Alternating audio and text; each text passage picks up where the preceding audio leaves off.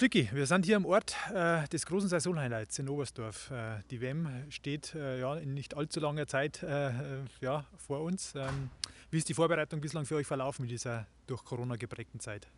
Ja, wir sind eigentlich äh, vorbereitungsmäßig bis auf die Lockdown-Zeit im Frühjahr sehr gut über die Runden gekommen. Also ein paar Dinge sind uns auch ähm, ja, in dem Sinne entgegengekommen, so wie Oberhof, wo man sowieso von Haus aus genau äh, mit der gesamten Mannschaft in die, in die Ferienwohnung unterkommen und durch die Ferienwohnung die Möglichkeit gehabt haben, selbst zu kochen, in Kleingruppen unterwegs zu sein, also sprich mit wenig Außenkontakten, Fremdkontakten, die Dinge absolvieren zu können.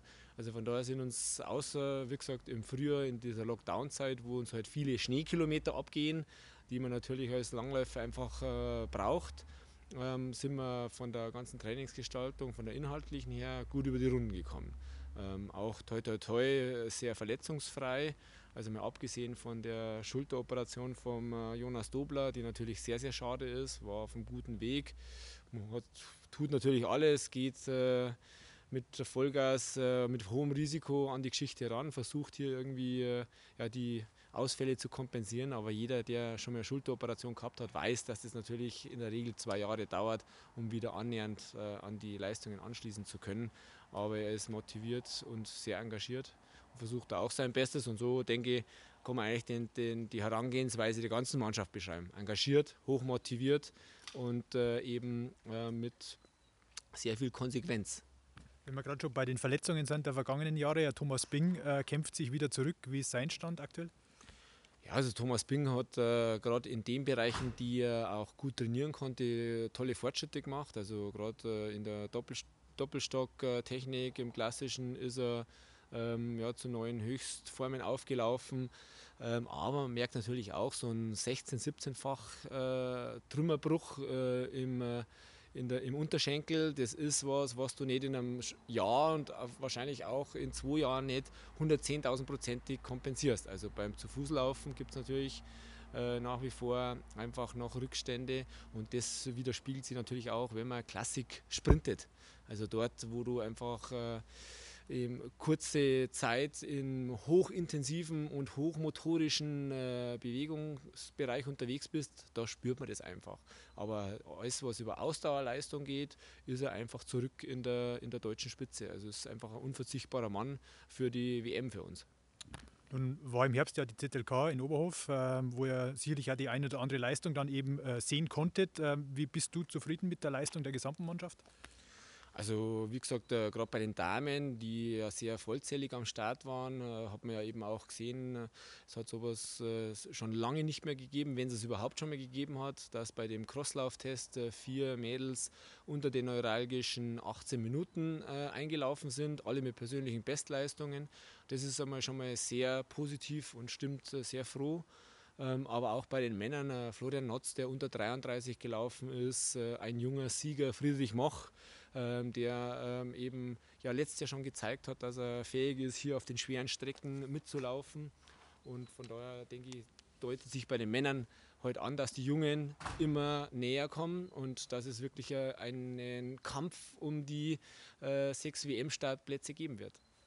Wie, wie ist das insgesamt, die Vorfreude auf die Heim-WM? Ist die schon zu spüren oder aufgrund von Corona und der Unsicherheiten, die damit verbunden sind, doch noch ein bisschen gedämpft? Also wenn ich jetzt hier im Stadion stehe, dann, äh, dann spüre ich die Vorfreude. Wenn ich ganz ehrlich bin, haben wir in den vergangenen Tagen und Wochen uns sehr viel mit äh, dem beschäftigt, wie kann man die Corona-Beschränkungen ähm, optimal gestalten, beziehungsweise wie sind wir aufgestellt, dass wir dort im Endeffekt einen gute, guten Wettkampfeinstieg, guten Saisoneinstieg hinbekommen.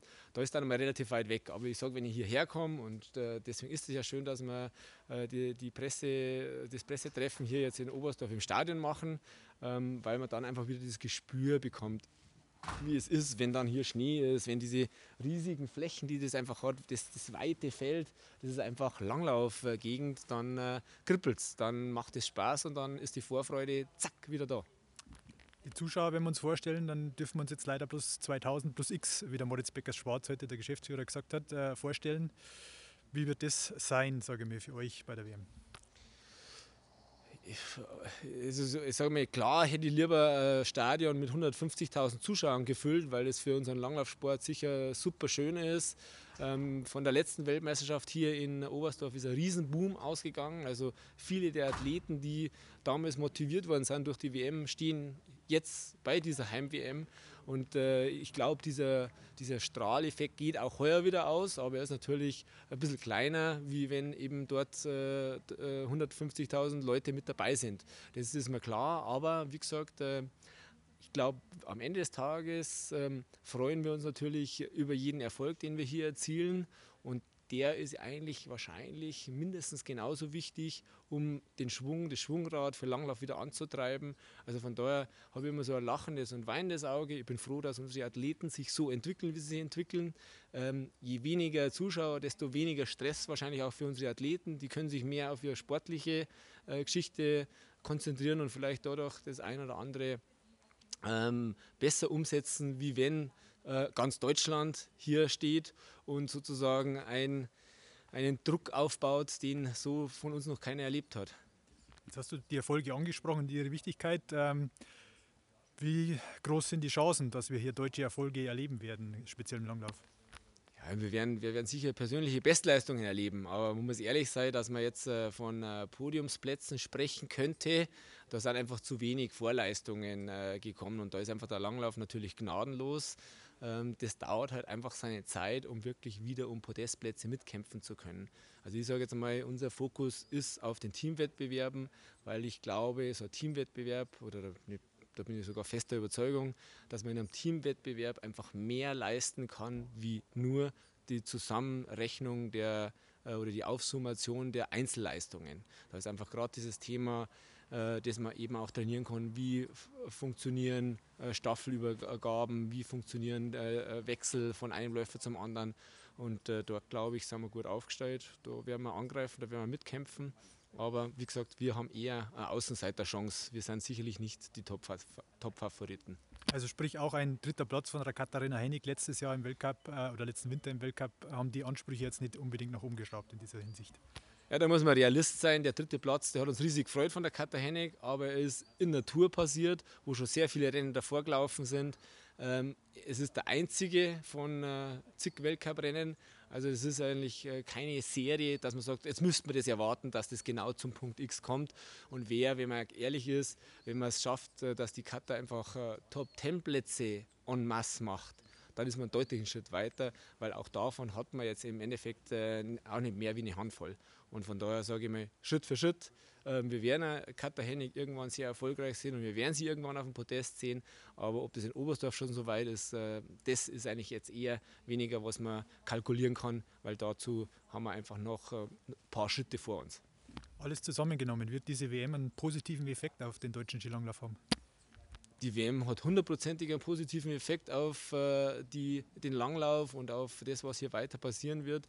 Weil ich sage, äh, vor der letzten WM war fast nichts mehr da an dem Stützpunkt. Jetzt haben wir da eine blühende Langlauflandschaft. Äh, äh, nicht bloß im übertragenen Sinn, dass es hier wirklich das perfekte Stadion ist, um Breitensport, Nachwuchssport, Leistungssport zusammenzubringen und damit wirklich ähm, den direkten Austausch, die direkte Motivation widerspiegeln zu können, ähm, aber vor allen Dingen natürlich auch für ganz Deutschland. Wir haben jetzt hier was geschaffen, wo man wirklich ähm, Leistungssport von vom Kleinkind bis zum äh, Top-Erwachsenen entwickeln kann und auch weiter vorantreiben kann und zu, zum Erfolg bringen kann. Also wir sind da gut aufgestellt, äh, schöne Location, viele Leute, die hier auch in Urlaub herfahren. Das ist einfach ein perfektes Langlaufland und äh, damit äh, eigentlich bin ich mir sicher, dass das einen äh, deutlichen Step äh, für unseren Langlaufsport bedeuten wird. Dann hoffen wir nur, dass wir doch noch vielleicht den einen oder anderen Überraschungserfolg erleben werden bei der WM in Oberstdorf dann im Februar und März. Äh, ja, danke dir, wir drücken die Daumen. Danke, gerne und äh, wie gesagt, die Hoffnung stirbt zuletzt und nicht selten ist der Nicht-Favorit für Überraschungen gut.